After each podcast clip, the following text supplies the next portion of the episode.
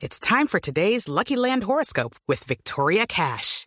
Life's gotten mundane, so shake up the daily routine and be adventurous with a trip to Lucky Land. You know what they say. Your chance to win starts with a spin. So go to LuckyLandSlots.com to play over 100 social casino-style games for free for your chance to redeem some serious prizes. Get lucky today at LuckyLandSlots.com. Available to players in the U.S., excluding Washington and Michigan. No purchase necessary. VGW Group. Void where prohibited by law. 18 plus. Terms and conditions apply. antioqueño, tan azotado por la guerra, hay una fundación que se ha dedicado a documentar los delitos sexuales de Otoniel, las víctimas por casos de restitución de tierras.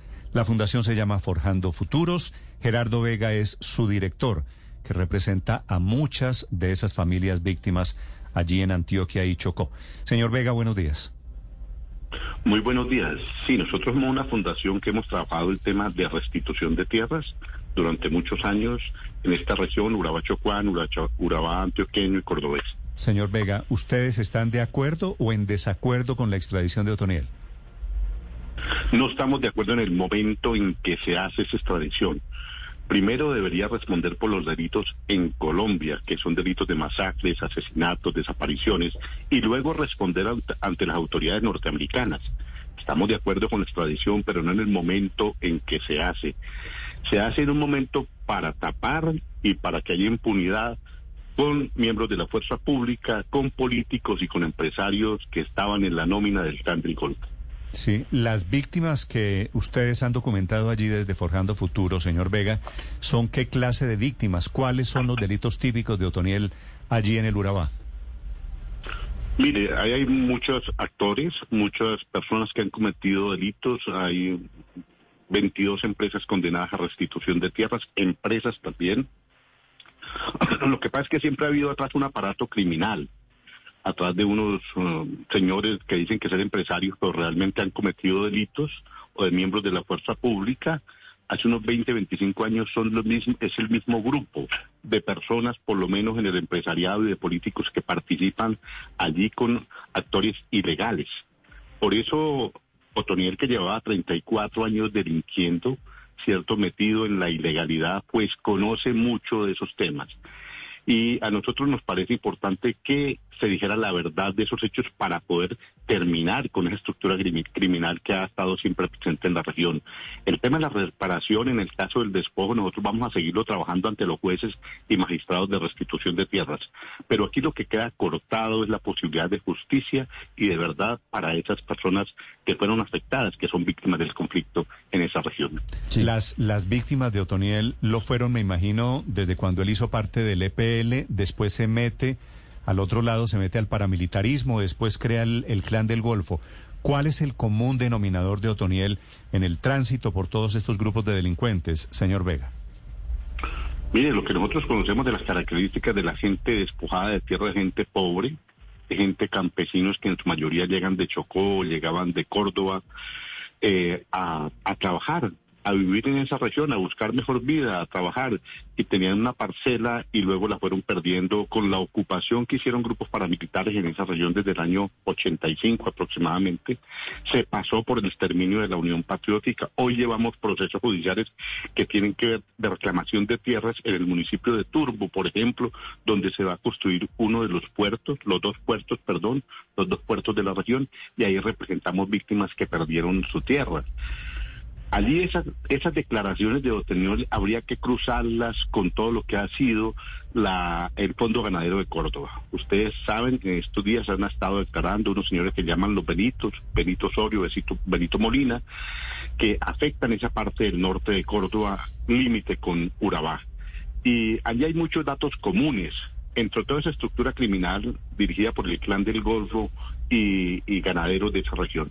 Pues eso es lo que queríamos conocer, esa parte es la que queríamos conocer, la hacienda Tulapas, muy conocida desde hace muchos años, que se ha solicitado en restitución de tierras, pues bueno, todo ese tema, allí él sí, que conoce esos temas.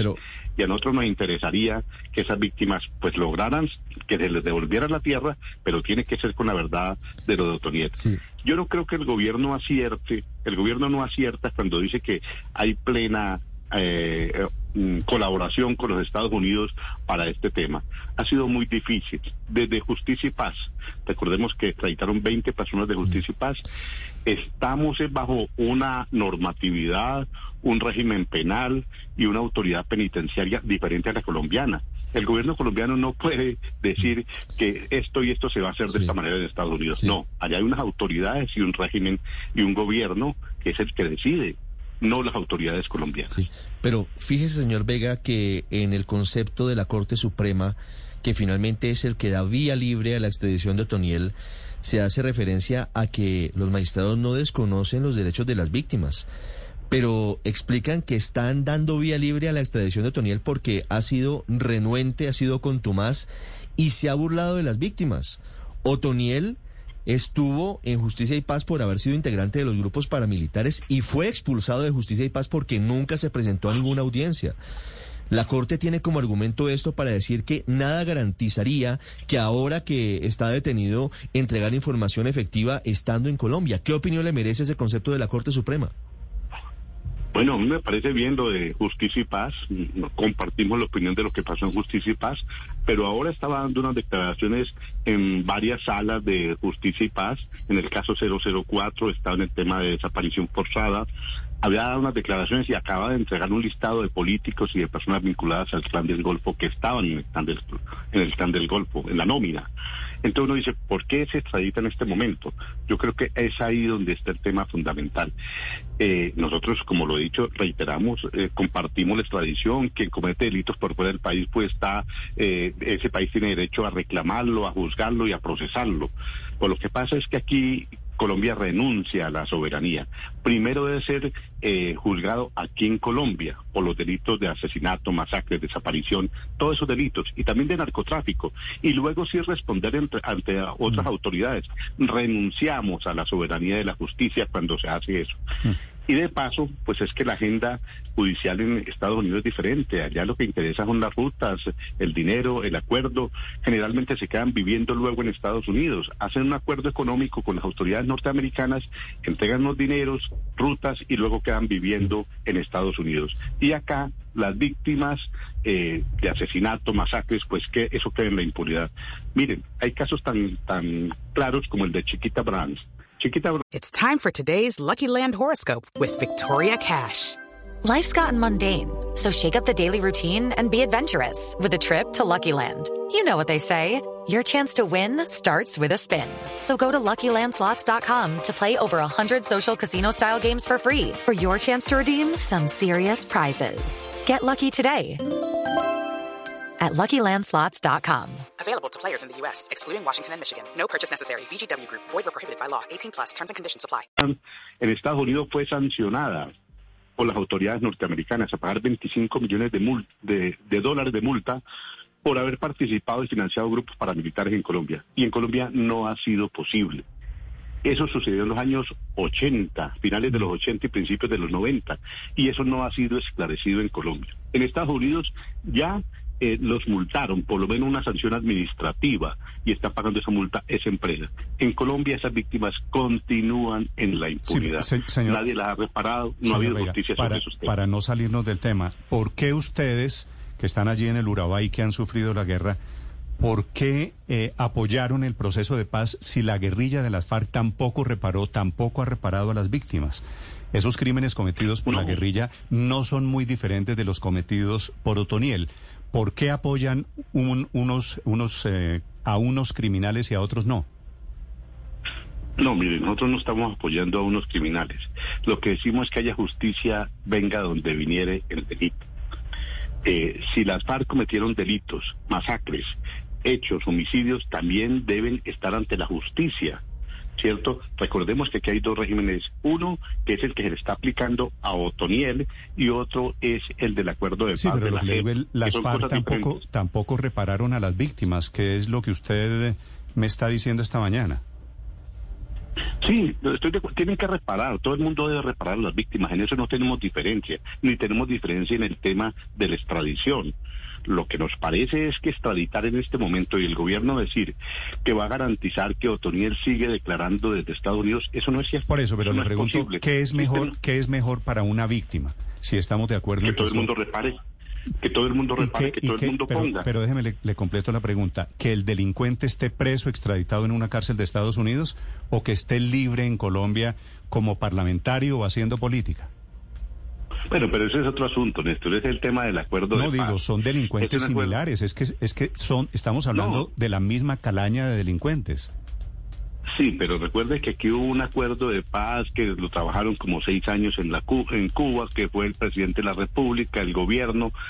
Aquí han, han habido diferentes procesos de paz, Néstor. Mire, desde los años 80, acuerdos de paz que se han hecho primero en el siglo pasado se hacían sin con amnistía e indulto.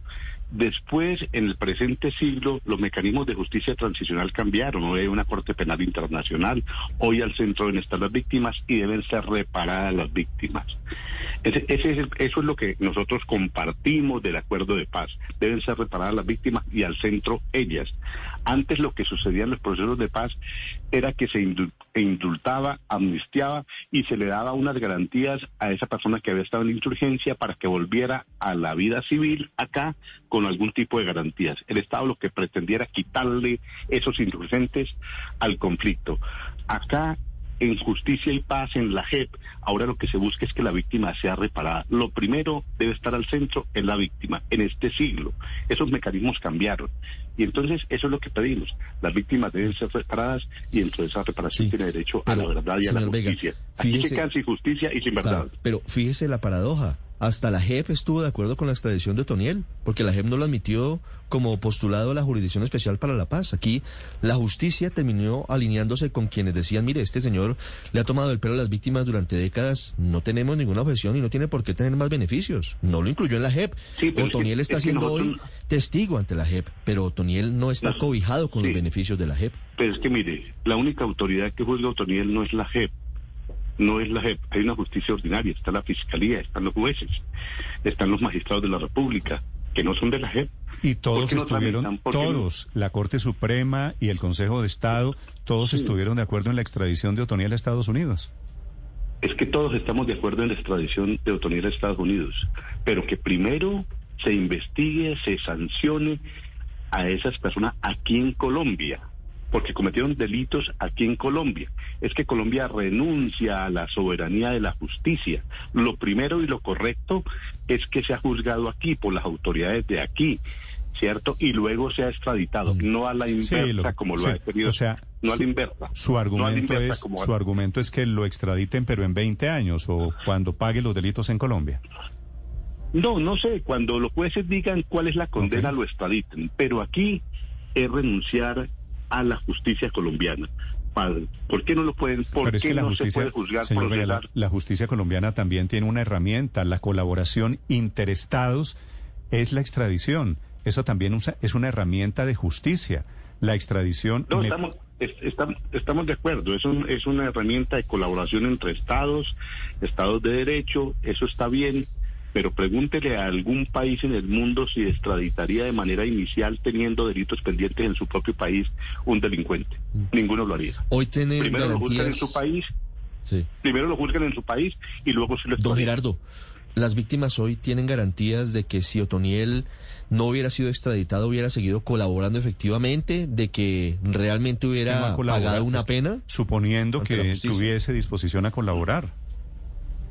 No, mire, pues ese, eh, estos datos iniciales de los 63 personas que salen allí de políticos y empresarios y miembros de la fuerza pública, pues es una señal. Poder contrainterrogarlo, poder preguntarle, poder contraponer su testimonio, verificarlo, esas son las cosas que se hacen imposible en otra parte. En otra parte no están dejando entrar a los abogados, a las víctimas, a las personas, a los fiscales, a los jueces para hacer las, las, actividades judiciales propias de un proceso. No, no es así. Eso no es tan fácil como se dice. Mire, es que este Otoniel va a seguir colaborando desde allá. Conozco casos en que no han dejado entrar los fiscales a las cárceles norteamericanas y no pueden hacer los interrogatorios. Y hay dilación y hay aplazamiento. Es difícil aquí, mucho menos estando bajo circunstancias de normatividad Ah, no, usted me dice, que conozco casos, usted dice, conozco casos de fiscales que no los han dejado. Yo conozco casos de fiscales que sí los han dejado y conozco Sí, casos también. como, como el de No. Matamba que se voló de una cárcel. A este señor Otoniel, señor Vega, me imagino que ustedes lo han evaluado también. Si lo dejan en una cárcel en Colombia, este señor se vuela. Bueno, por eso, entonces es el reconocimiento de que, que Colombia no tiene justicia, que eso es inviable. Es el reconocimiento Ah, de que si es un quiere. país fallido. No, yo no Eh, sé si es un estado fallido, pero le aseguro que el sistema penitenciario en Colombia, usted y yo lo sabemos, es una vergüenza, es una payasada, y, y a mí me parece que repara más a las víctimas que este señor pague una condena seria en Estados Unidos y que esté como va a estar hoy, que no puede ver la luz del sol y que va a Bueno, tener no- nosotros- problemas para hacer y deshacer como sí hacía en cárceles en Colombia. No, de acuerdo con esas cosas, pero nosotros lo que queremos es que sea la verdad y sabemos que la verdad se pierde.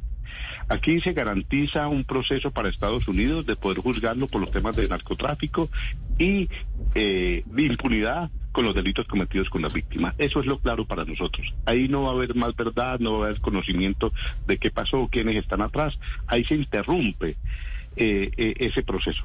Ojalá se facilite, hay que pedirle al gobierno norteamericano que colabore Sí, de acuerdo. eh, que contribuya con la autoridad judicial para que esta persona pues pueda, si es que va a declarar, si es que va a declarar, pues pueda dar las declaraciones que correspondan. Eso ya lo único que hay que hacer es eso, ya está en Estados Unidos, ya no hay nada más que hacer, ¿cierto? Eh, por eso es que decimos, primero debería ser juzgado acá, por lo menos un tiempo, porque la Corte no decía un tiempo para las declaraciones, pongámonos una meta de tres, cuatro meses y que las autoridades colombianas entonces lo tengan acá algo mínimo, algo elemental, ¿cierto? Ténganlo tres, cuatro meses, en cuatro meses se garantiza la extradición, pero lo que había era un afán por sacarlo del país por los hechos que estaba diciendo. Lucky Land Casino asking people what's the weirdest place you've gotten lucky? Lucky? In line at the deli, I guess? Aha, in my dentist's office. More than once, actually. Do I have to say? Yes, you do. In the car before my kids' PTA meeting. Really? Yes. Excuse me, what's the weirdest place you've gotten lucky? I never win and tell. Well, there you have it. You can get lucky anywhere playing at LuckyLandSlots.com. Play for free right now. Are you feeling lucky? No purchase necessary. Void where prohibited by law. 18 plus. Terms and conditions apply. See website for details.